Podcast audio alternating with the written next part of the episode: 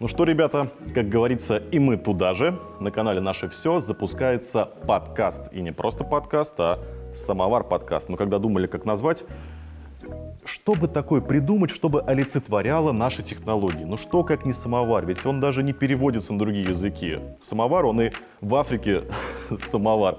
Первый выпуск был посвящен технологиям, продлевающим жизнь. Мы его сняли по мотивам а, нашего выпуска большого «Наше все». Это и криосохранение, то есть заморозка человека после смерти. Это таблетки от старения. И здесь мы поговорили с людьми, которые в этом разбираются.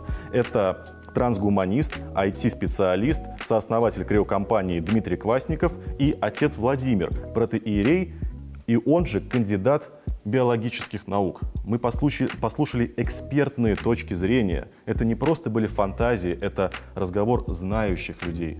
Ну и, конечно, немножко пофантазировали, куда без этого. Этот подкаст подойдет людям, которые пришли с работы, устали, надоело все.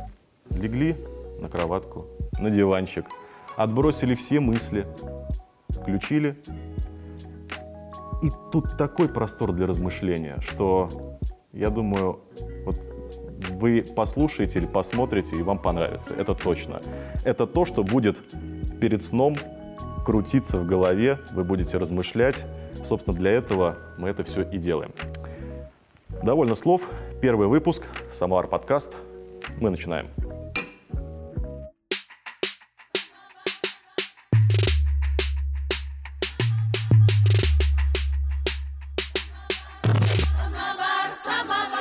Podcast. Атрибут, который решили, почему не отвечает. Не, изначально он был как этот, как самый настоящий главный член.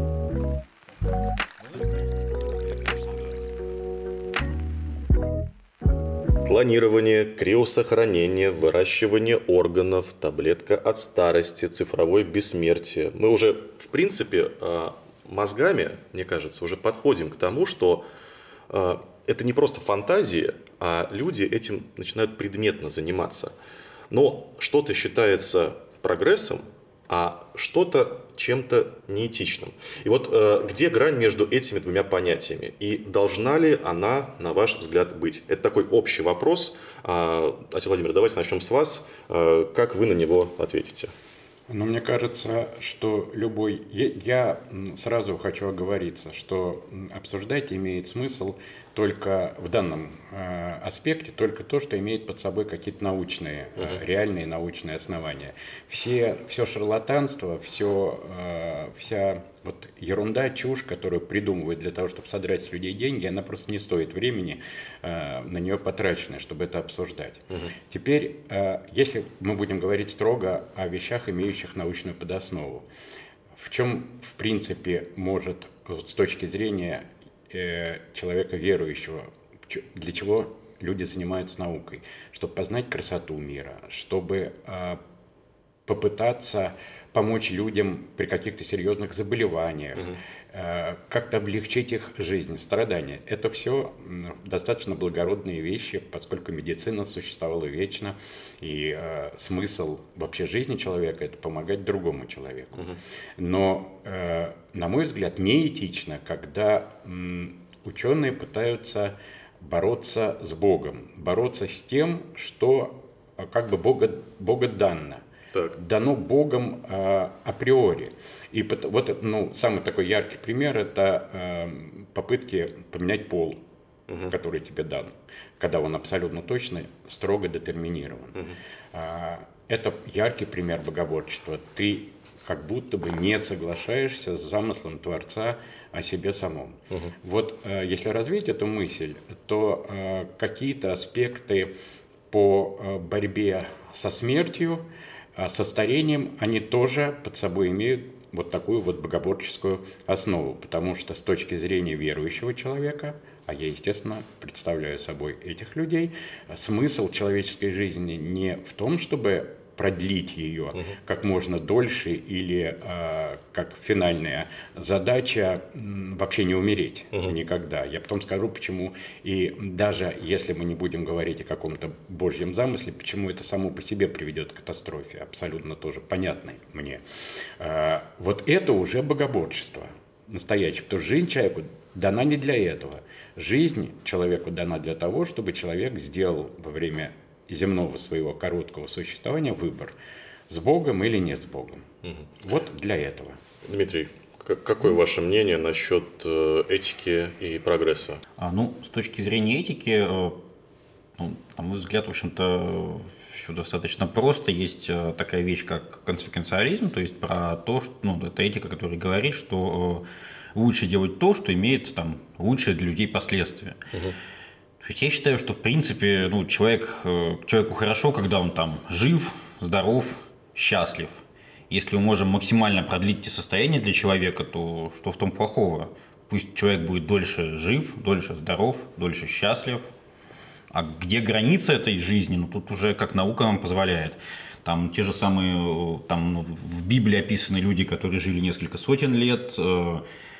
Ну, почему бы нам не прийти к этому? Я думаю, что опять-таки, э, когда говорят, там, мы хотим бессмертия, но ну, это очень какие-то вот такие абстрактные вещи. То есть бессмертие это сколько? Там миллион лет, миллиард. Я, конечно, не мыслю пока такими вещами. Это бессмысленно, как говорят там некоторые люди рассуждают, что мы будем делать, когда наступит там типовая смерть Вселенной через несколько миллиардов лет. Ну, конечно, это не тот вопрос, который надо сейчас перед собой ставить, mm-hmm. а вопрос, как прожить там 200, 300, там, не знаю, тысячу, ну, максимум, наверное, лет, его mm-hmm. надо перед собой поставить. Но это все равно какой-то ограниченный срок. И даже через 200 лет это будет уже совсем другой человек, совсем другим уровнем понимания, и он уже с этим другим уровнем понимания подойдет к вопросу о том, а, как жить дальше, жить ли дальше, что делать. Угу. Но вот пожить дольше, чем нам отведено, вот эти лет, там, не знаю, 80, 90, 100, ну, было бы, конечно, хорошо. А вы, я так понимаю, сооснователь компании, э, занимающейся крионикой. Да, все верно. А вот э, расскажите, отец Владимир, я знаю, противник э, всей этой истории. Вот угу. расскажите, пожалуйста, вы а, вообще, почему вы этим занимаетесь и как происходит технология меня интересует. Угу. Какова технология вот этой самой заморозки после смерти? А, ну, идея крионики, она достаточно простая. В принципе, у нас же технологии медицины постоянно улучшаются. Угу. То, что, допустим, там в 18-19 веке нельзя было вылечить, сейчас вылечить можно. Мы можем там делать пересадку органов, мы можем а, там лечить какие-то болезни антибиотиками или там противовирусными препаратами, которые раньше не лечились, можем ставить протезы, то есть э, с теми болезнями, с которыми человек там в 19 веке умер бы там очень быстро, сейчас человек может с ними жить достаточно долго, достаточно комфортно или может быть от них полностью вылечен. А, и есть идея о том, что э, ну, те болезни, от которых человек умирает сейчас, через там, 50, 100 или сколько там еще лет, их точно так же можно было бы вылечить. Но при этом, если человек сейчас умирает, то понятно, что мы не успеваем ее вылечить. Что можно сделать? Вот как такая технология последнего шанса, есть крионика, которая говорит, давайте вот после того, как человек умер, то есть понятно, что это мы э, не замораживаем живого человека, то есть после того, как доктор провозгласил, э, ну, констатировал смерть, мы говорим, давайте мы его максимально аккуратно, максимально быстро заморозим. Uh-huh. И в этом замороженном состоянии можем хранить его столько, сколько понадобится для того, чтобы появилась медицинская технология, ну или какая-то там другая технология, которая позволит э, починить те повреждения, которые ему нанесены были при замораживании, и вылечить его от той болезни, от которой, собственно говоря, и умер, uh-huh. и продолжить его жизнь в будущем. То есть это такая вот э, история, там, не знаю, скорой помощи, реанимации, только не э, в там, соседнюю больницу, а по сути сквозь время, когда мы человека переносим таким образом в будущее. Вот вы сказали, что максимально аккуратная да? заморозка. Вот где этот критерий аккуратности с научной точки зрения? Uh-huh. Для меня э, крионика это, да, это заморозка человека, но по сути кладете в большой холодильник холодильник. Да. А где гарантия, что человек вообще разморозится после этого?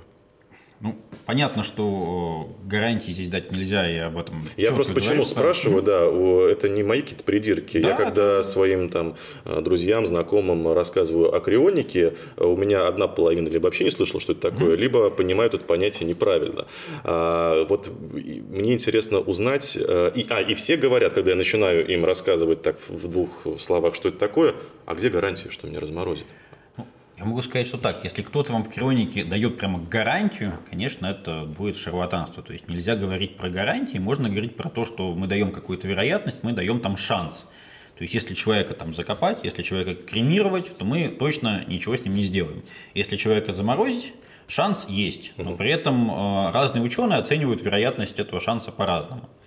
Если говорить об аккуратности заморозки, там есть несколько моментов. А, понятно, что вода при замерзании превращается в лед так как в теле человека много воды, она при замерзании тоже превращается в ледяные кристаллы, что повреждает клетки. Чтобы предотвратить это, делается перфузия. То есть э, кровь из тела человека, по сути, замещается специальным криопротектором. Это раствор на основе там, глицерина, либо других там, химических э, веществ, э, который э, пропитывает, соответственно, ткани и органы человека, так что вытесняя воду, так что при замерзании он не превращается, то есть не, не формируется кристаллы льда, а тело человека и органы превращаются в такую стекловидную массу, это называется витрификация. И, соответственно, по аккуратности криосохранения нужно как раз смотреть на качество перфузии, то есть насколько э, тщательно была проведена перфузия, насколько э, там криопротектор смог вытеснить воду.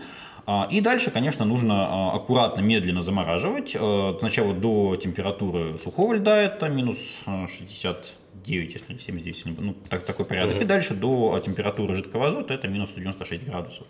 А при температуре жидкого азота у нас уже не идут практически никакие там химические и физические процессы, и можно хранить э, очень долго без каких-то дальнейших изменений и ухудшения состояния. Отец Владимир, э, биохимик. Э, вот хотелось бы вашу такую научную точку зрения услышать по этому поводу. Знаете, я бы как раз не научную бы сказал точку зрения, потому что мне, ну, я давно за этим слежу, и ничего, вот с моей точки зрения, не только с моей точки зрения, в этом нет. Никакой науки там нету. Вот поэтому я и говорил, что если что-то стоит обсуждать, что стоит только то, что имеет под собой нормальную научную подоснову. Вот только применение криопротекторов и все. Больше ничего. Да, заморозили. Но я хотел бы сказать совсем о другом. Вот именно с религиозной точки зрения. Угу. А, как правильно Дмитрий сказал, а, криоконсервация, она осуществляется только после смерти, поскольку нет никаких гарантий того, что человек оживет, то нельзя э, живого человека ну, конечно, иначе это уже убийство. процедуре, это будет убийство. Да. Вот. С точки зрения религии нашей, угу. как жизнь, которая начинается в момент слияния мужских э, мужской и женской гаметы, так и смерть. Наступает разлучение души с телом наступает после смерти человека.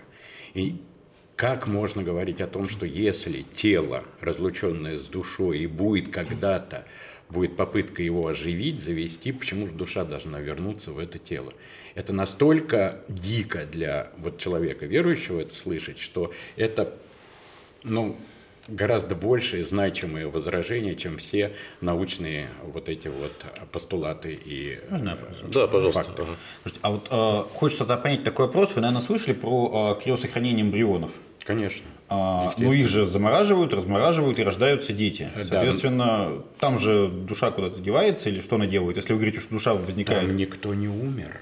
Да. О чем вы говорите? Вы меня, наверное, не mm-hmm. слышите. Я говорю, что когда человек умирает, mm-hmm то его душа раз, разлучается с телом угу. в момент смерти. Понятно. После этого вы замораживаете это. Эмбрион живой. Вы замораживаете живой эмбрион, угу. поэтому нет никаких абсолютно... Душа остается с ним. Ну, конечно. А куда Понятно. она деться-то должна? Я а... же не говорю, что э, душа пропадает в процессе замораживания. Угу. А вот э, такой момент, да, вы сейчас озвучили позицию верующего человека, она понятная, а у нас э, довольно много неверующих людей, и многие из них хотели бы этой услугой воспользоваться.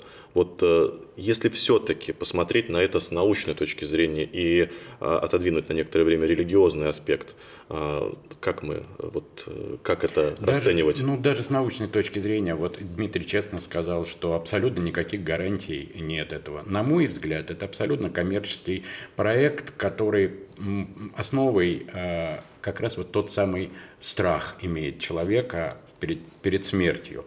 И человек пытается за любую соломинку схватиться, чтобы и прожить дольше, не умереть и так далее. И это благодатная почва для а, ну, улавливания таких людей в сомнительную процедуру. Вот, насколько я знаю, сейчас э, контрактов на криосохранение в России около 500. Да, всего. А 80 человек, по-моему, около 80 да. сейчас являются так называемыми криопациентами. Да? Да. А, вот э, вы мне скажите, пожалуйста, это бизнес или что это? Я к чему это клоню? А, Является ли это для вас и для ваших сооснователей способом заработать деньги? Или у вас есть какие-то параллельные истории, которые приносят доход, а это вот как вот действительно ради высокой идеи? Для меня точно нет. Э, я понимаю, что я с этого денег не заработал, э, ну, не уверен, что заработаю в будущем. А, какие-то деньги из других источников я, наоборот, в это вкладываю. У меня есть там другая, в общем-то, full работа. И для меня это в первую очередь то, что э, нужно мне самому, то есть этот сервис нужен для меня самого. Uh-huh. И поэтому мне хочется, чтобы он в России там был, предоставлялся на должном уровне, чтобы я понимал, что случись там что со мной, и, соответственно, меня достаточно качественно и хорошо креонируют. Uh-huh. А вот э, что должно случиться, я имею в виду, может быть, в законодательстве или э, как должно поменяться общество, чтобы действительно у человека была гарантия, что через там, 50 лет меня там не снесут вместе с этим зданием, да, где криокапсула находится, а все будет хорошо. Вот у вас были мысли, как это, может быть, в плоскость такую вот вернуть более официально? Потому что, насколько я сейчас mm-hmm. понимаю, да, вот мы ездили, снимали программу в Сергиев Посад, и ваш коллега нам рассказал, что сейчас непонятно, не то это наука, не то это медицина, не то это ритуальные услуги. Какие у вас мысли по этому поводу? Как это должно развиваться дальше? Ну, понятно, что это все-таки не совсем ритуальные услуги.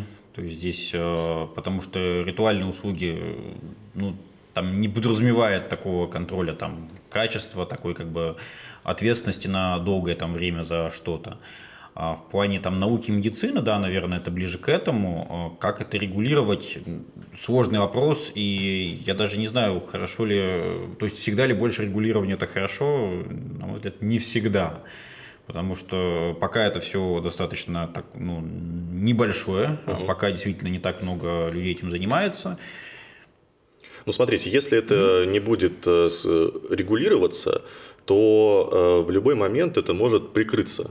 И вот эти гарантии, о которых вы рассказываете, они могут испариться. А если будет, там, не знаю, закон, профсоюз там, э, крионистов, я сейчас так с потолка беру, но вы понимаете, о чем я, то, может быть, это и будет вот этой самой гарантией, что если, допустим, не дай бог, что-то случается там с, там, с руководителем этой компании, там, mm-hmm. с его какими-то наследниками, было кому позаботиться о этих криопациентах. Да, вот э, идея какой-то там общественной организации, она хорошая. Угу. Я просто не уверен, что инициатива должна идти от государства, потому что, ну, э, есть э, организации, которые не государственные, при этом эффективно работают. Скорее, это может быть какая-то должна быть некоммерческая организация, понятно, в действующих рамках закона, может быть там с какой-то государственной поддержкой, но тем не менее, ну, там не нужно, наверное, чтобы это было, как, не знаю, там, в некоторых странах, что для занятия, там, допустим, не знаю, там, парикмахерским делом нужна лицензия. То есть, ну, угу. тут вот вопрос, насколько это... Опять-таки, государство, наверное, не очень в этом заинтересовано, потому что оно не очень понимает, что это. Это очень какая-то маленькая пока индустрия. И... Скажите, а у вас есть вообще цель сделать эту историю массовой, или это такая больше камерная история? Вообще, конечно, бы хорошо, но пока не очень понятно, что для этого нужно. То есть тут вопрос и стоимости, вопрос и того, что надо продемонстрировать, что действительно это процедура обратимая, что пока нельзя продемонстрировать. То есть, конечно, в идеале хотелось бы там криосохранение, чтобы было в ОМС, условно говоря, или там в какой-то в ДМС в чем-то, чтобы можно было там поставить галочку, там заключить какой-то контракт, там платить какую-то там небольшую сумму в месяц и понимать, что тебя креонируют там золотым качеством. Но пока это все не так просто, то есть даже в Штатах, допустим, там есть э, несколько криофирм, там это часто финансируется из э, страховых денег, то есть за счет страхования жизни, ну вот что нужно для того, чтобы это массово стало? Ну, возможно, какая-то больше популяризация, может быть, чтобы какие-то известные личности это там поддержали или там признали, что заключили край-контракт. Скорее, может быть, даже какие-то медицинские успехи, чтобы можно было показать, что там мы взяли, не знаю, условно говоря, там мышь, допустим, заморозили, разморозили, вот она у нас там бегает. А, исследования, конечно, в этом направлении ведутся, но пока еще, конечно, мы не там. Ну вот у меня такая двоякая ситуация. С одной стороны, я как бы может быть, и хотел бы, чтобы да, технологии развились настолько, чтобы а, вот это стало возможным. Мне это просто дико интересно. А с другой стороны, если уж рассуждать философски, а, вот не кажется ли вам, что это нарушит какой-то баланс, вот, который вот у нас есть. Вот, вот не просто же так, да, вот мы живем столько-то. Да, нас сейчас столько-то на планете живет. И если мы сейчас начнем массово э, перерождаться, э, и я уверен, что в будущем это будет стоить очень дорого, если все-таки мы к этому придем, то люди будут на протяжении всей жизни э, пытаться воскреснуть после. Вот все дело для того, чтобы вот найти деньги немаленькие и свою жизнь, которая им дана изначально, э, тратить на то, чтобы вот жить потом. Мне кажется, чем популярнее технологии, тем она дешевле. Э, там взять, не знаю, мобильные телефоны. Помните, когда они появились, это было что-то такое очень статусное, дорогое, а сейчас ну, мобильные телефоны, в принципе, дешевые, там, не знаю, детям выдают там года в 4 какой-нибудь мобильный телефон, пожалуйста, пользуйся. Точно так же, если у нас будет массовая там, ага. крионика, я думаю, что она не будет запредельно дорогой, она будет ну, по уровню, там, не знаю, обслуживания в хорошей, там, не знаю, клинике, там, дорогих каких-то там стоматологических или косметологических услуг, которые, конечно, ну, не каждый может себе так сходу позволить, но кому, ну, в общем-то, если человеку это нужно, он готов там подкопить немного, вполне реально, и не надо там всю жизнь тратить на накопление денег для этого. Отец Владимир, а, насколько я знаю, вы а, давно, а, по-моему, в студенческие годы, если не ошибаюсь, поправьте меня, работали у Владимира Скулачева. Не в студенческие, а после, после студенческие. Постстуденческие. Я работал уже, а не учился. Да, вы работали у Владимира Скулачева, у человека... лаборатории. Лаборатории. Владимир Скулачев, э, человек, который, собственно, всю жизнь занимается технологиями, которые замедляют старение. А сейчас его сын этим занимается, продолжает дело, открывает новые, э, скажем так, вещества, которые синтезируются в его лаборатории в МГУ. А, вот э, это же тоже своего рода борьба с временем, которое нам дано Богом. Да. Можно я только еще одно маленькое замечание да, пожалуйста, делаю да. по поводу крионики? Э, тут же дело не только в том, что вы разморозите человека. Вот мы и вы, сейчас беседа идет вот мы его разморозили, и он после этого начал дальше прекрасно жить. Так. Это старый человек, чаще всего, умерший от какого-то очень тяжелого заболевания. Даже если мы сейчас представим, что существует возможность и разморозить, да, и вдруг даже душа вернется, с чем я абсолютно не согласен. Ну пусть вот такое допущение сделаем. И что мы получим? Мы получим боль... тяжело больного человека, ожившего, которого, если вылечат от этой болезни, через год умрет от другой. Или его опять надо будет замораживать, если он будет умирать. Вы понимаете, это процесс абсурдный, просто по сути своей. Насколько я знаю, простите, пожалуйста, а, помимо того, чтобы заморозиться полностью, можно заморозить голову. Но это уже совсем я не хочу обсуждать. Да? А можно еще и заморозить ДНК.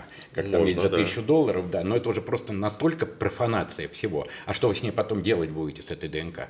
Я так понимаю, пересадка голова имеется в виду, да? Ну, а, нет, а вот ДНК вы заморозили, взяли ДНК, вот которую можно и, и из костей получить умершего человека. Для этого не надо никого замораживать. Но такая услуга есть. Но я, честно говоря, сам не знаю, как этим распорядиться. Это, я, не, я не хочу, я уже сказал сразу, я не хочу в науку углубляться, потому что там ее нет. А нет. А что вы скажете на это, Дмитрий? Вот э, с телом еще так мы угу. что-то так допустили, да, немножко. Угу. А вот если рассматривать голову или какие-то части тела, э, для чего? Это ну, нужно? ДНК действительно люди сохраняют. Угу. Что с ней делать дальше? Ну, понятно, что мы не можем восстановить личность там человека. Мы угу. можем, по сути, создать просто клон, то есть человека с э, таким же там телом. Зачем это нужно? Ну, тут вот хороший вопрос. Мы его и при жизни можем человека создать, вполне. Можем. Кстати, да. о клонировании мы тоже поговорим еще немного, да. То есть Тут вот э, я, например, не понимаю, зачем мне было бы сохранять мою ДНК, если при этом там утрачена моя личность.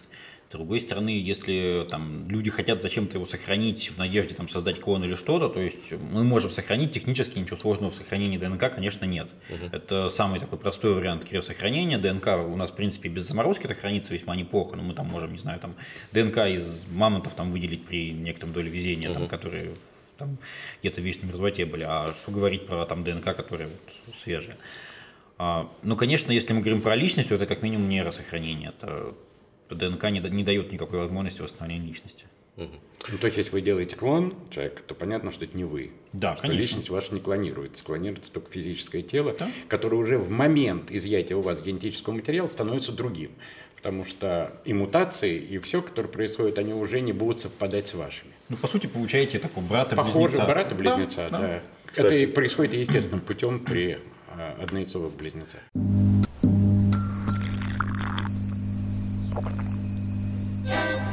Я вот когда, собственно, читал про клонирование, а, есть такая интересная фобия. Оказывается, у нас, сейчас скажу, есть фобия, то есть боязнь клонированных людей. То есть у нас еще нет клонированных людей, но их боятся. Отлично. И, кстати, раз уж мы заговорили о клонировании, а, в 70, по-моему, странах оно запрещено. Вот у вас есть понимание вообще, что в нем такого страшного в клонировании? Если вы говорите, что душа ну, не, пере, как-то не клонируется, то что ж все так его боятся? Ну, с моей точки зрения, ничего нет абсолютно страшного. То есть мы просто получаем там, эмбрион человека, из которого рождается, развивается, вырастает ребенок, человек и все.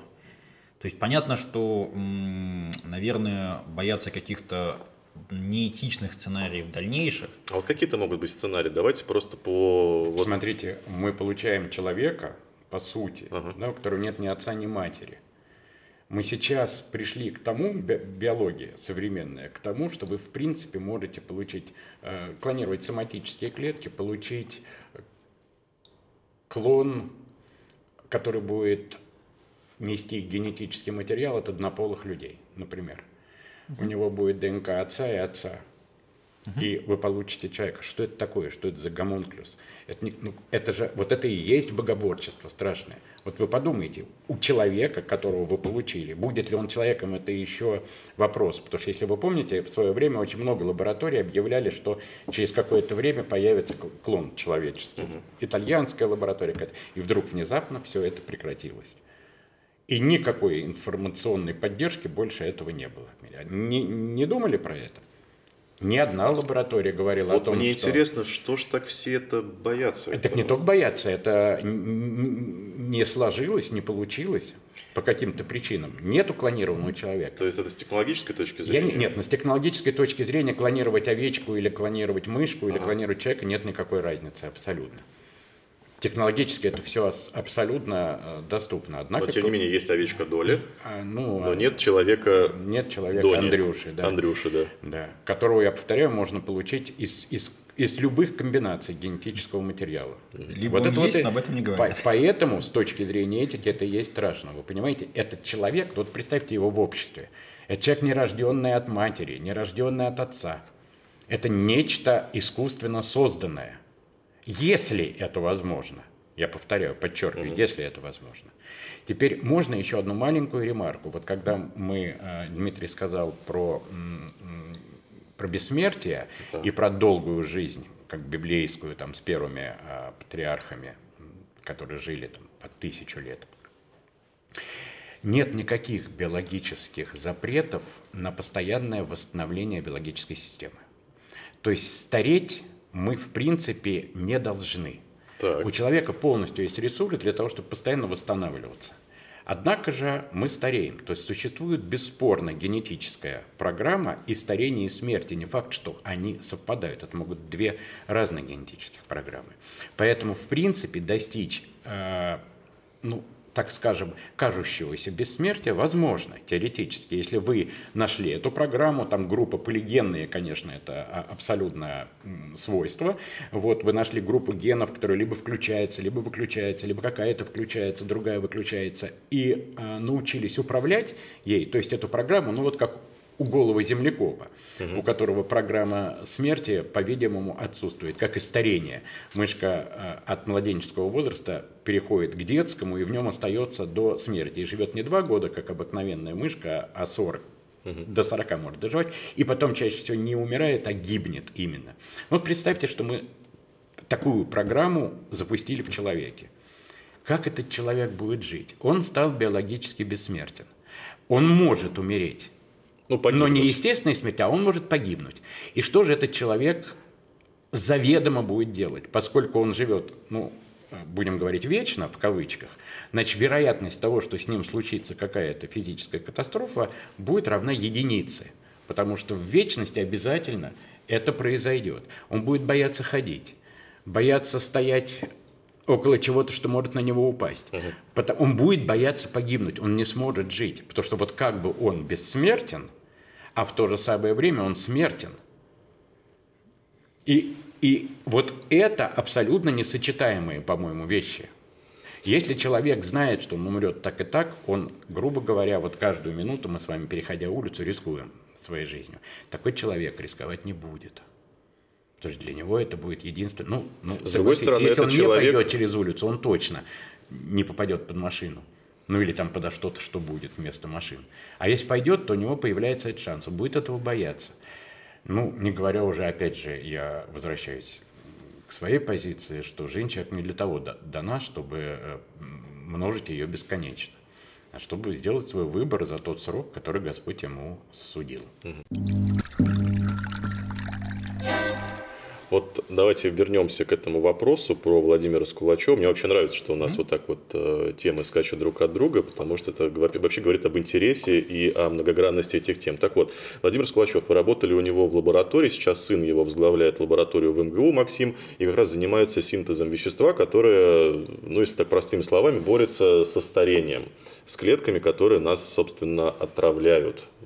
А, вот как раз он, получается, борется с этим временем, которое нам дано. И мне же, вот он сказал, вот э, мне ваше мнение в данном случае интересно, что смерть – это способ ускорить эволюцию. А нам уже эволюционировать, ну, по сути-то и не надо. То есть мы э, уже не греемся от костра в пещере, да, нам холодно, мы надели куртку. У нас заболело горло, мы выпили таблетку. Вот вы согласны с тем, что смерть это способ ускорить эволюцию. Нет, мне не нравится эта концепция. Это одна из теорий. Э, я объясню на пальцах. Э, с возрастом у человека накапливаются мутации. И чтобы эти мутации не передавались в дальнейшем, человек умирает. Вот, вот эта теория. Чтобы э, человеческое общество не накапливало угу. мутаций поскольку действительно они накапливаются. Что за мутации? Любые мутации. Мутации – это изменения э, в составе ДНК, наследственного материала, угу. которые могут быть там, следствием радиации, каких-то внутренних процессов э, в самой ДНК угу. и так далее. То есть ДНК меняется. А что плохого в том, что оно меняется, меняется, а меняется? Чаще всего мутации отрицательные, а не положительные. Бывают и положительные мутации, но их результаты их. Но это гораздо реже. Чаще всего они отрицательные. Если у вас вот в изначальном в изначальной последовательности а, ваших генов в каком-то гене а, происходит нарушение, угу. то оно приводит к негативным последствиям в организме. Ну вот у вас есть четкая структура, да, ну возьмите какой-нибудь компьютер. Вот у него один из его элементов перегорел. Компьютер будет хуже работать. Вот это и есть накопление вот этих мутаций. Чем их больше, они постоянно происходят, существует система репарации, которая восстанавливает этого, но не все. И тем больше вы приобретаете э, негативных каких-то качеств, угу. если вы будете передавать. А это вполне возможно, если это в половых клетках мутации, то вы будете передавать их своим наследникам. И чтобы этого не было, вот по этой теории, существует смерть угу. чтобы популяция могла развиваться, не накапливая ошибок. Дмитрий, как вы считаете, смерть – это способ ускорить эволюцию? Ну, И надо ли нам это? Можно прокомментирую сразу несколько вопросов, которые обсуждали. Давайте. А, первое, вот а, то, что говорили там по поводу отключения программы старения, я считаю, что, конечно, а, это то, что нужно развивать. И вообще крионика – это, конечно, такой план «Б». То есть в идеале, конечно, лучше вообще не умирать, ну, то есть э, каким-то образом победить старение, либо угу. там, еще каким-то образом жить вечно, там, потому каких-то других технологий. И если это не получается, тогда кривоника. То есть нет самоцели заморозиться. Ну, как угу. бы надо понимать, что вот, вот э, с целью, в общем-то, не, не быть замороженным, а жить долго. А второй момент по поводу вот этих а, человека, который будет бояться всего. А, я, в принципе, ну, как а, такой компьютерщик, такой айтишник, я понимаю, что а, когда мы говорим про а, долговременное функционирование системы, конечно, без резервных копий оно не очень, в общем-то, возможно, ага. когда мы говорим про реально длительные там сроки. Поэтому для меня, наверное, оптимальный вариант все-таки э, не биологический путь э, борьбы со старением, а вариант загрузки сознания в компьютер, и дальше мы уже можем делать резервные копии, дальше мы, соответственно, снимаем все эти риски какой-то гибели, каких-то там проблем. Вы про цифровое бессмертие сейчас говорите в какой-то степени? Ну, в какой-то степени, ну, не совсем, загрузка сознания скорее. Цифровое бессмертие – это чуть другая идея, близкая, но цифровое бессмертие – это реконструкция личности по оставшемуся цифровому следу, а я говорю про загрузку сознания непосредственно. Угу. Так, продолжайте, вот. да, продолжайте. И, соответственно, тогда у нас, э, если у нас есть резервные копии, если мы можем э, риски уменьшать таким способом, у нас нет проблемы того, что мы боимся всего и там э, ну, крайне там, негативно относимся к, даже к минимальным рискам. По поводу смерти и эволюции, тут ну, интересный, конечно, вопрос. Ну, я скорее не согласен с тем, что нам не нужно эволюционировать. Нам не нужно эволюционировать естественным путем.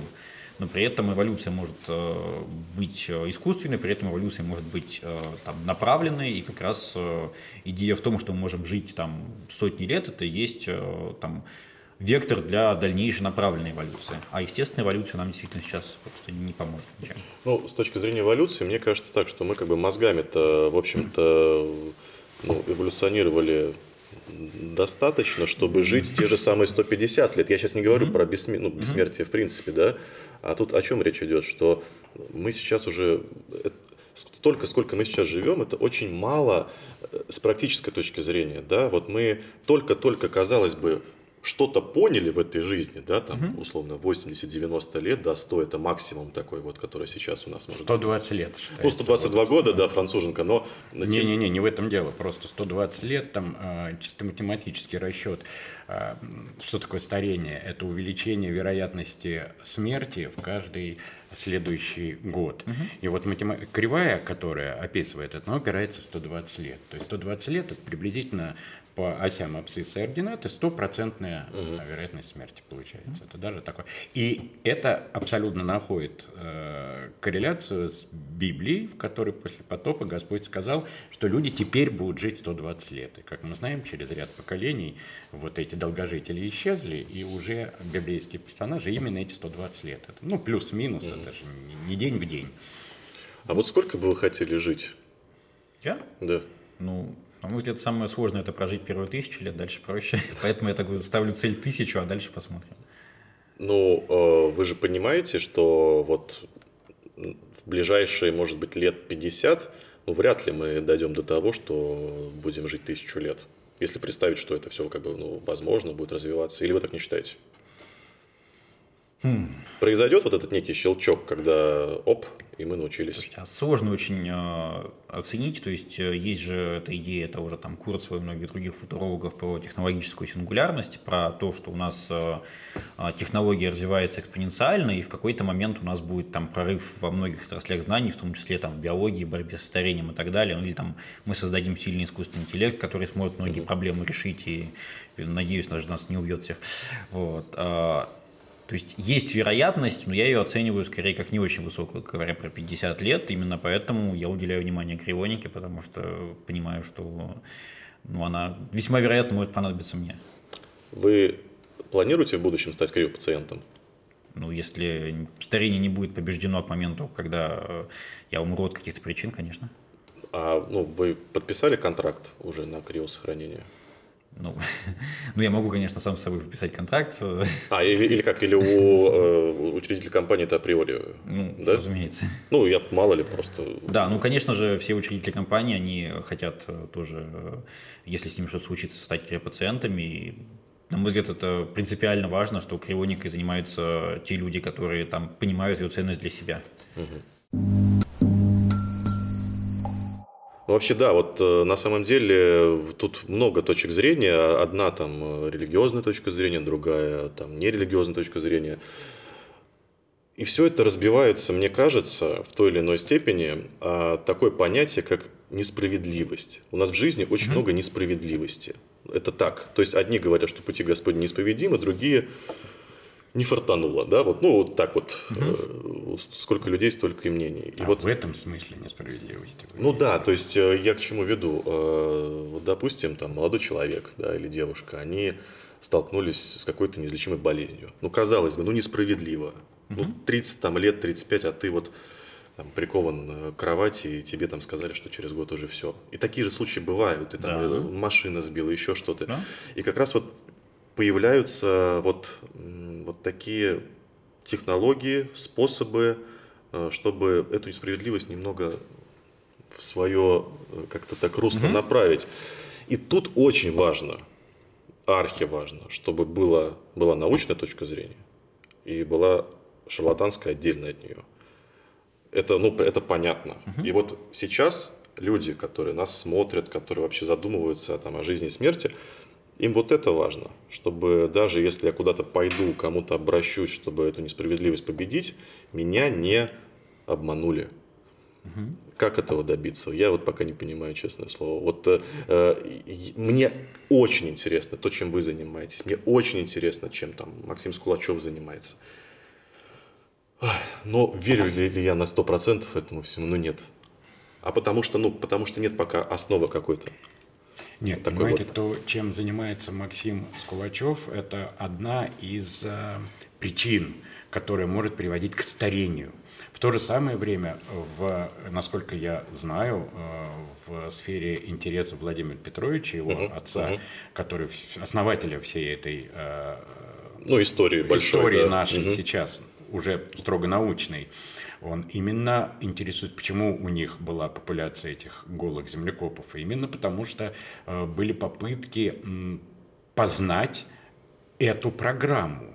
Очень хорошо сказал Владимир Петрович в свое время, я уже не помню, где я это читал, что лошадь и телега умирают разными способами совершенно не изнашивается лошадь как телега. Я еще раз повторяю, что любой высокоорганизованный организм вполне способен, имеет потенцию себя воспроизводить и все нарушения, которые происходят, а, а, исправлять. Поэтому ни у кого нет сомнений, у серьезных ученых сейчас, что существует программа смерти и программа старения. И это не шарлатанство, это точно существует. Отец Владимир, прошу прощения, но, но ведь э, этим исследованием сколько уже лет? Вот Владимир э, Скулачев когда этим начал заниматься? Наверное, уже ну, полвека прошло. Нет, меньше. Меньше прошло? Конечно. Лет 40? Си- Нет, я думаю, что именно этим, э, ну вот, может быть, 20 лет, 20, не больше. Я когда уходил из МГУ, он еще этим конкретно не занимался. Может, него в мыслях это было, но эксперимент, эксперименты Ну, еще хорошо, не ладно. Я другое хотел сказать. Я хотел сказать, что вот когда вы спросили, насколько вероятно это можно ожидать в ближайшее время, да, действительно, наука и биология, и генетика развиваются по экспоненте. Ну, то есть там сложные математики, все больше и больше, сильнее. То, что пять лет назад мы не представляли что, себе, что возможно делать, сейчас это уже норма, по крайней мере, в лабораториях. И я думаю, что если бы это была чисто научная задача, если бы это была чисто научная задача, она была бы решена в срок, может быть, даже меньше, чем 50 лет. Это точно. Ну, Вот я просто вижу, как развивается и генетика, молекулярная биология, биохимия. Но, на мой взгляд, здесь будет, здесь будет э, препятствие совсем другого рода. Именно божественного, что человек пытается бороться с Богом, и никогда человек не победит Бога. Это просто априори невозможно. Препятствие в чем будет заключаться? А этого мы не знаем. Ну, например, сейчас многие способы, есть м, такая теория, что смерть, э, э, болезни и смерти связаны с уменьшением длины теломер. Теломеры – это концевые участки ДНК. Ну, представь себе колпачок на канатике навернутом, который предохраняет его от расплетания. И с каждым делением клетки он становится короче. Есть фермент, который теломераза, который может увеличивать длину теломеры вот этой. И таким образом пытались, усилив активность теломеразы, э, заставить клетку большее количество раз делиться, не умирать, не болеть. Получается, что теломераза активна либо в стволовой клетке, либо в опухолевой клетке. И вот такого рода а, попытки продлить жизнь если вы и продлите, то вы получаете значительный риск возникновения онкологического заболевания. Это просто как пример, практический. И Вы такой- так легко это рассказали э, про клетки, а я, тем не менее, все свои клетки мозга сейчас подключил, чтобы это как-то понять. Э, Я вам даже про колпачок рассказал, что это ну, совсем умозрительно. Просто вот есть колпачочек, который защищает что-то, и он все время становится короче-короче. А есть способ его делать длиннее. И вы считаете, что если мы его будем делать длиннее, клетка не будет стареть. Но клетка-то начинает бесконтрольно делиться, и возникает опухоль с большой долей вероятности. Вот это один просто практический пример, как вы спросили, как это может быть. Я вам до передачи рассказывал, что я видел э, животных, крыс, которых с помощью антиоксидантов заставили жить дольше, чем Да, это- да, эксперименты проводились. Эти да. крысы выглядели ужасно. Они были уродами, страшными уродами. Правда, это очень давно было. Но Я своими глазами их видел. Это переростки были с желто-зеленой шерстью, с, с постоянными опухолями, которые торчали со всех сторон. Вот расплата за увеличение жизни, там, по-моему, вдвое было, что они там жили не два с половиной года, а пять или четыре.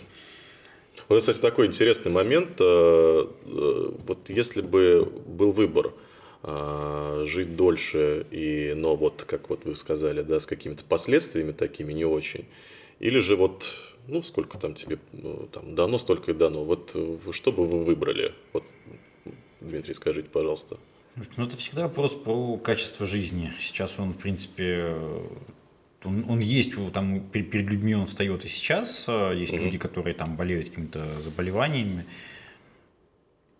Если это, ну, я понимаю, что да, когда ты живешь дольше, могут быть какие-то болезни, если это там действительно жизнь становится там мучительной и действительно там наполнена только там болью и страданием, конечно, смысла в ней не так много, это, конечно, не то, чего я хочу. Угу. То есть, когда я говорю про продление жизни, я имею в виду все-таки продление именно здоровой, активной жизни. А это и наблюдается сейчас. Вы посмотрите, современные люди а, там в 60-70-летнем э, возрасте совсем не те глубокие старики, которые были сто ну. лет назад, а люди ведущий, активный образ жизни. Вот вы в своем фильме сказали, что вряд ли в 70 лет человек на мотоцикле прокатится. Очень даже. Я и таких знаю, и прекрасно да есть, конечно, и... но не так их прям много. Уж прям... Да, конечно, немного. Но вот если наука будет заниматься тем, чтобы действительно делать качественнее жизнь человека в этом смысле, человек, я уже повторил, э, смысл человека по отношению к другому человеку, его жизни, это помогать ближнему своему вплоть до самопожертвования. Вот в этом смысл христианской жизни. Не только в этом, но в этом тоже. Угу. Поэтому желание помочь человеку избавиться от каких-то болезней, еще что-то, безусловно, носит позитивный абсолютно э, момент. Это хорошо. Желание нарушить закон, который Богом дан человеку, что человек живет, стареет и умирает – это богоборчество. Мало того, что оно не полезно с духовной точки зрения, очень даже, если ты борешься с Богом, это грех, но оно и бесперспективно, на мой взгляд. Вы как считаете, бесперспективно? Я вот просто считаю, что э, если это бесперспективно, зачем Бог дал нам такую возможность бороться? Зачем нам Бог дал нам интеллект? Бог нам дал возможность убивать других людей и совершенно не знать, что мы должны э, этой способностью пользоваться, правильно? Есть да. вещи, которые делать нельзя, но мы их делать можем. Угу. Это то, то же самое абсолютно. Мы можем это делать, но э, этого делать нельзя. Ну вот смотрите. Никакой разницы нет, я не вижу. Есть, вот вы сказали... Еще раз, нет разницы между убийством и продлением жизни? Нет, есть, нет разницы между совершением греха. А богоборчество такой же страшный грех, как и убийство. Тем не менее, почему, как вы считаете, люди на протяжении вообще всех веков так хотят жить дольше?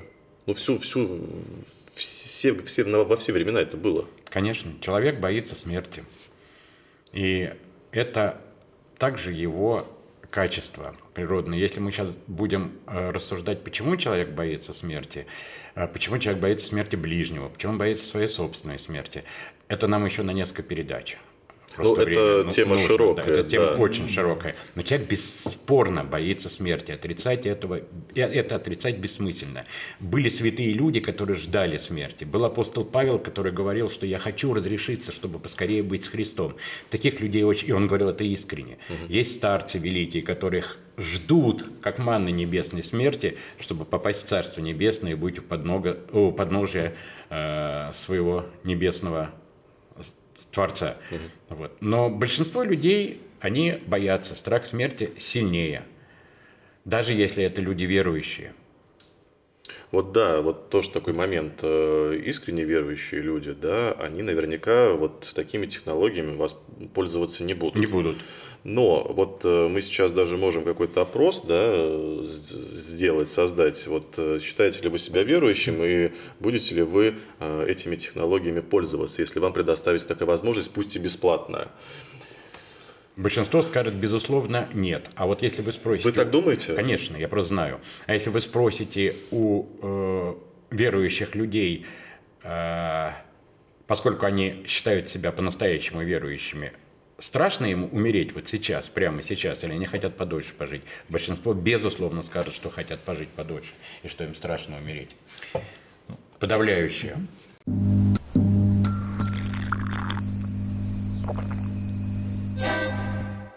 еще вот а, такую вещь хочу сказать. А, мы тут а, противоставляем верующих и там людей, не, ну и неверующих, это там тех, кто придерживается научного какого-то мировоззрения. Угу. При этом а, я, например, буддист.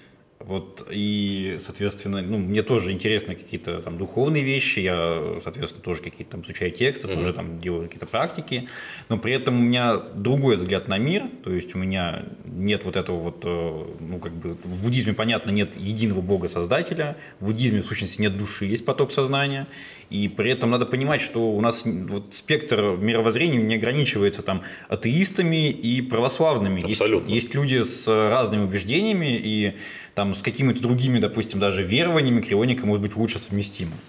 А буддизм, извините, пожалуйста, не запрещает э, вот э, такие технологии, которые там, не знаю, бессмертие и так далее? Да, буддизм вообще мало что запрещает. Ага. То есть там надо придерживаться осознанности, надо, надо, соответственно, присутствовать в моменте, надо mm-hmm. понимать, что ты делаешь и зачем, а дальше уже... Слушайте, вот это очень интересный момент, да, у нас действительно, у нас многоконфессиональный мир, многоконфессиональная страна, у нас есть верующие, у нас есть неверующие, но тем не менее мы живем в одном обществе, и у каждого своя голова на плечах. И как бы вот нам так сделать, вот эти, безусловно, интересные технологии в, такую, в такое русло направить, чтобы они устраивали всех? Это вообще возможно? Или это вот такая вечная борьба? Это невозможно точно, поскольку, на мой взгляд, это очень простой, вот я то, что сейчас скажу, это очень просто, банально. На мой взгляд, люди действительно делят, делятся на две большие группы, одна, безусловно, больше, на тех, кто рассматривает жизнь на Земле как временный момент и уповают на вечную жизнь, угу. и которые нет. И у них даже не надо спорить друг с другом, потому что никогда две эти группы людей не придут к единому знаменателю. Никогда. Потому что для человека, который не верит в загробную жизнь, ценностями здесь будут совершенно другие ценности. Вот ему за то время, которое ему, как он там считает, природа угу. дала, надо получить как можно больше либо удовольствие, либо там, я не знаю, книг прочесть. У каждого свое. Я никак к примитивной какой-то жизни я это совершенно не свожу. Но здесь и сейчас, потому что там уже ничего не будет. И понимаете, если человек считает, что вот из жизни земная ограничена вот этим временем, вообще жизнь человека, все, дальше не бытие, никакой вечности нету, а, по крайней мере, осознанный вот такой вот личностный э, вечной жизни, то, конечно, у него будут совершенно иные ценности, чем у человека, который рассматривается Безусловно. как старт. И поэтому примирить эти две позиции просто бессмысленно, их не надо примирять. Как существовать тогда? Ну, как с считаете? любовью. С любовью. Конечно, каждому человеку, каждый человек – это творение Божье. Верит он в Бога, не верит, но те люди, которые в Бога верят, должны относиться и относятся, пытаются относиться так, конечно, человек несовершенен и грешен, но должны пытаться относиться к другому человеку как, безусловно, к творению Божьему. Ни в коем случае его не осуждать. Это Бог ему судья. Как он выберет, какой он выберет здесь путь на земле, это и есть смысл жизни. Свобода воли. Никого не надо тащить за собой. Ты живи так, как тебе как ты считаешь правильным. Если хочешь жить в Боге, живи так, чтобы люди, глядя на тебя, говорили, да, вот его жизнь замечательная, он верующий человек. Если ты живешь так, что от тебя свет Христов не отражается другим людям, ну какая, какая от тебя польза, даже если ты считаешь себя верующим человеком. Живи и помогай другому человеку жить. И так и исполнишь закон Христов.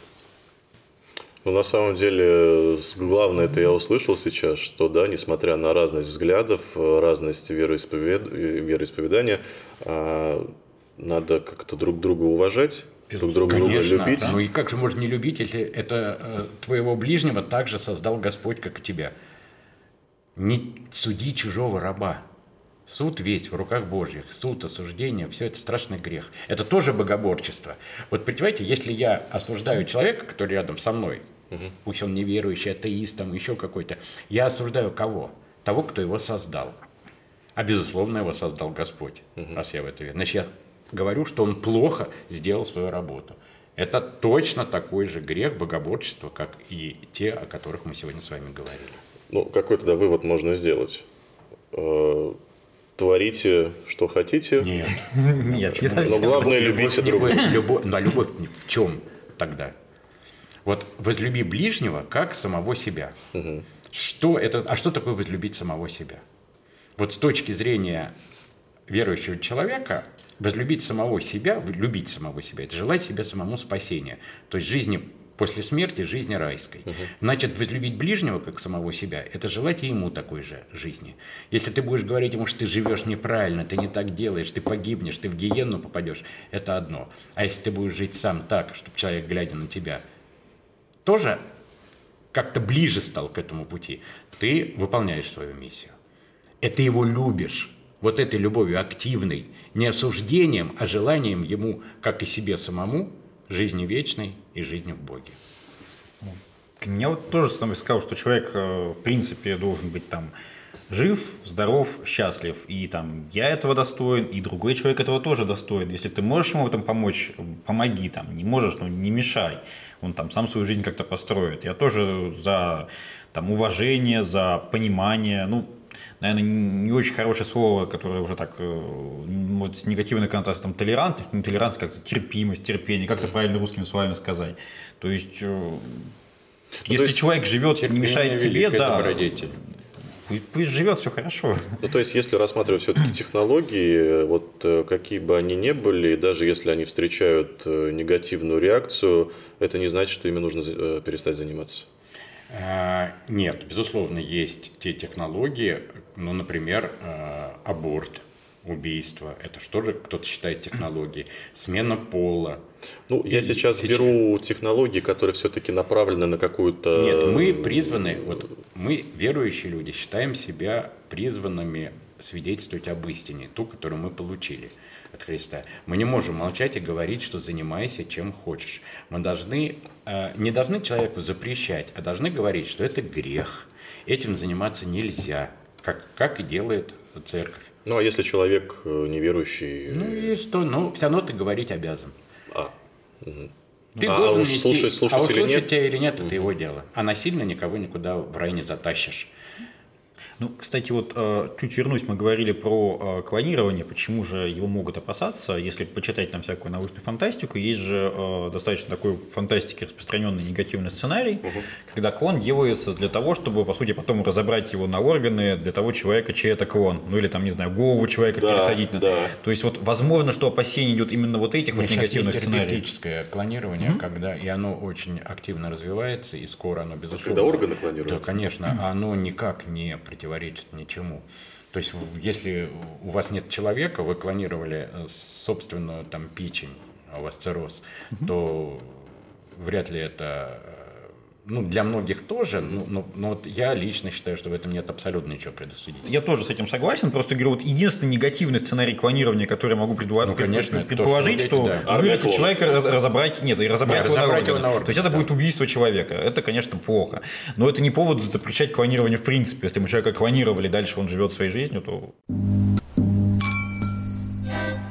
давайте еще Хорошо. вот о такой теме поговорим, раз уж мы затронули органы. Мы снимали программу в свое время, как раз-таки посвященную а, разработкам, технологиям искусственных органов, созданию искусственных органов. И у нас сейчас в России а, есть там, ну, по крайней мере, я точно знал лабораторию, я в ней был, а, которые как раз занимаются выращиванием органов э, в 3D-биопринтере. И такие опыты проводили на орбите, ну там свои технологии, в общем, надо было именно в условиях невесомости проводить.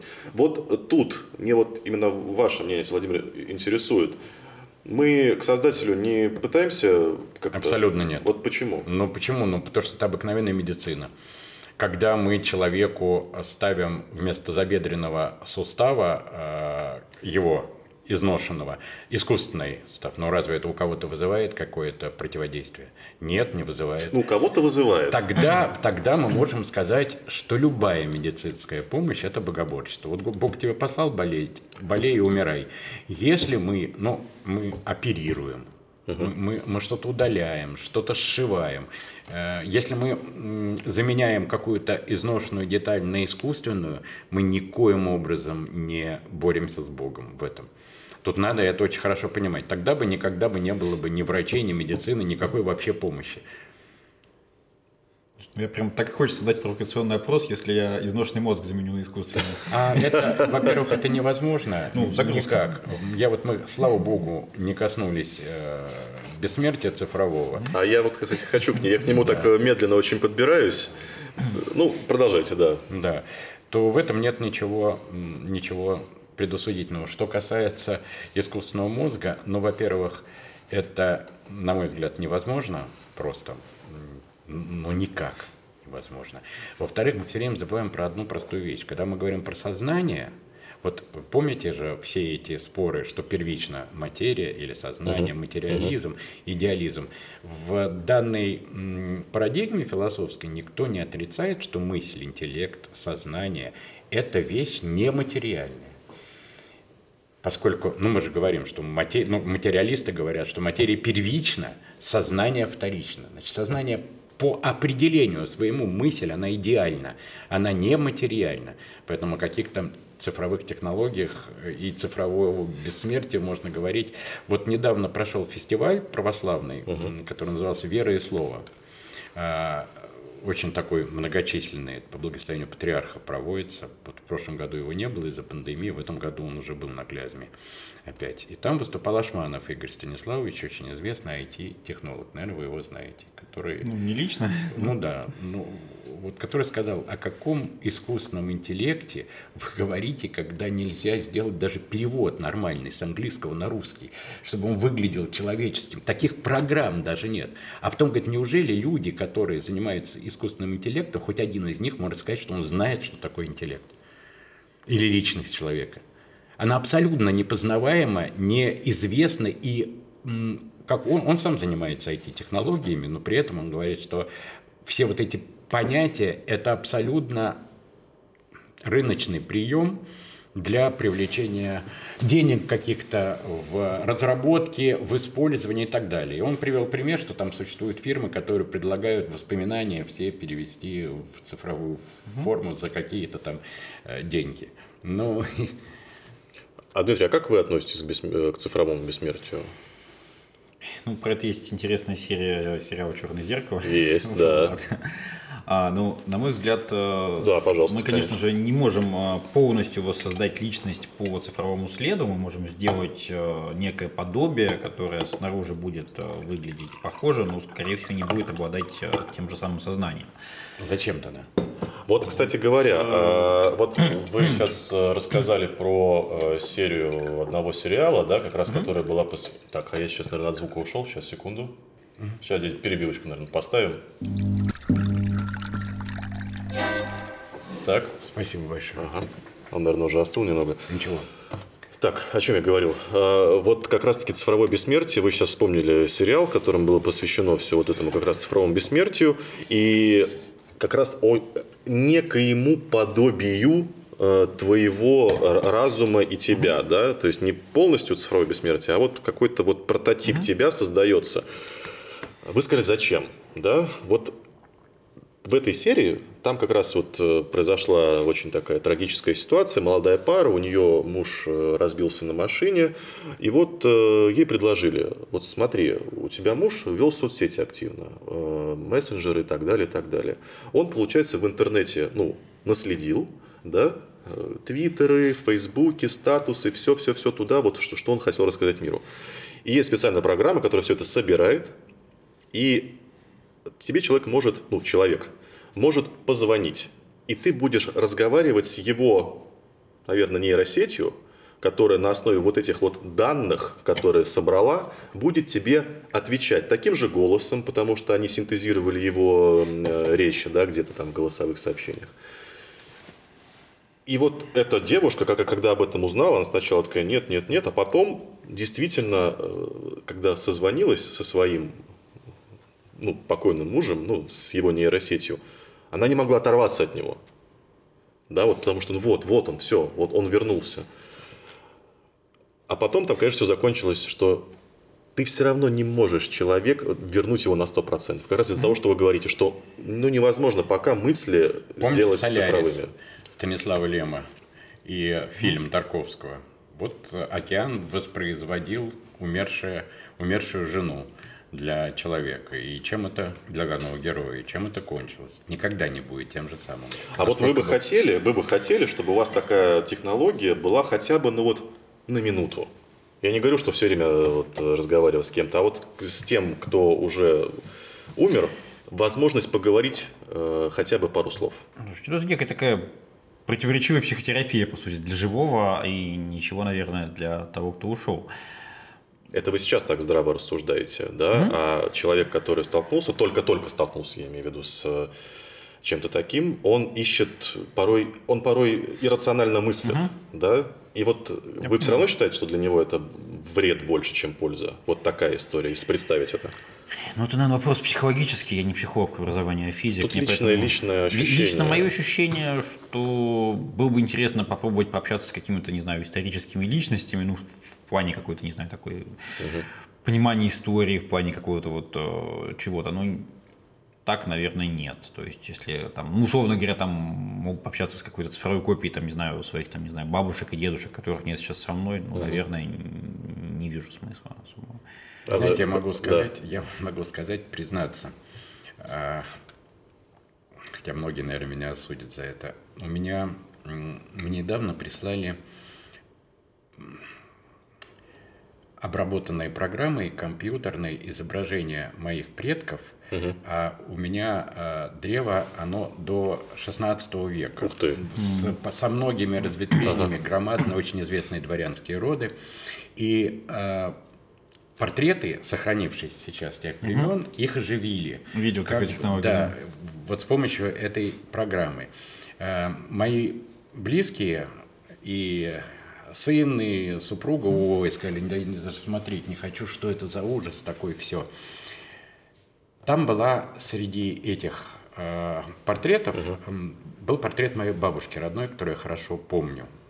И какие-то моменты, вот когда были, они точно были, как она была. Я как будто увидел ее улыбающуюся, двигающуюся я не могу сказать, что... Вот опять же, но мне было интересно посмотреть, как жившая в 16 веке моя прапрапрабабушка, у которой есть портрет, как бы она ну, может быть, вот двигалась, угу. улыбалась и так далее.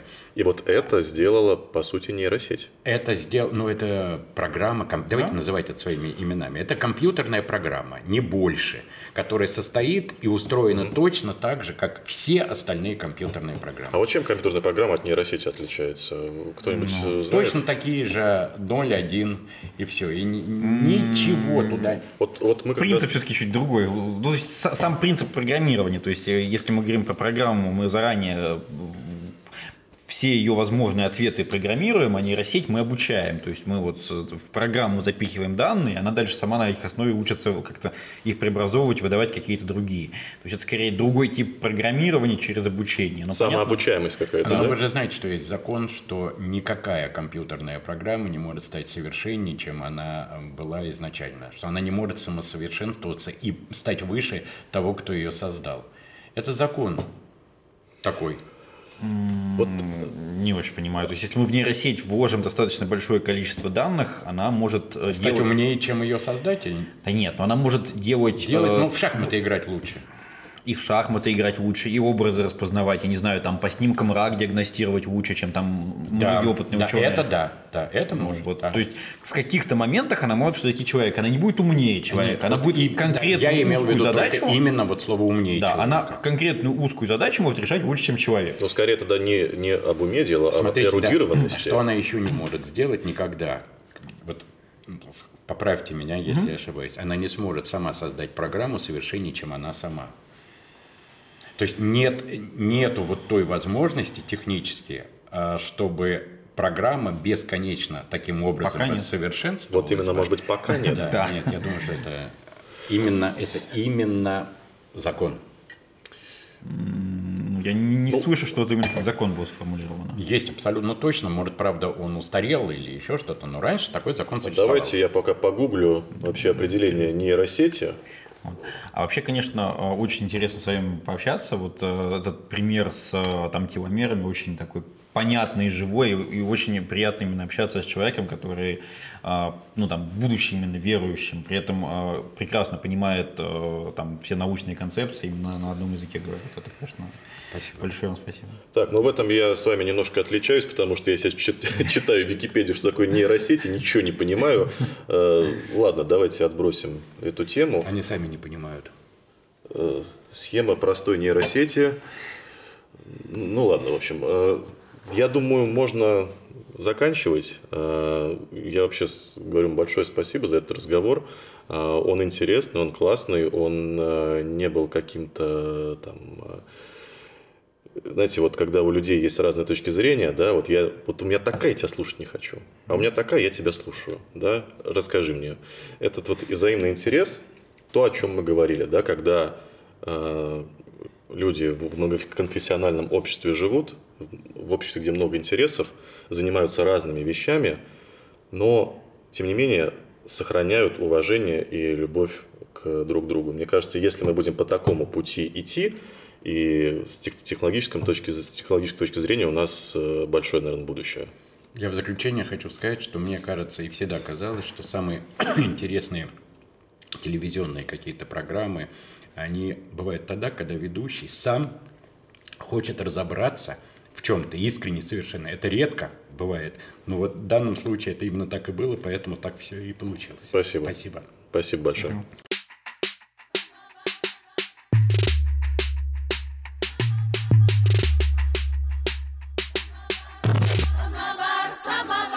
Podcast.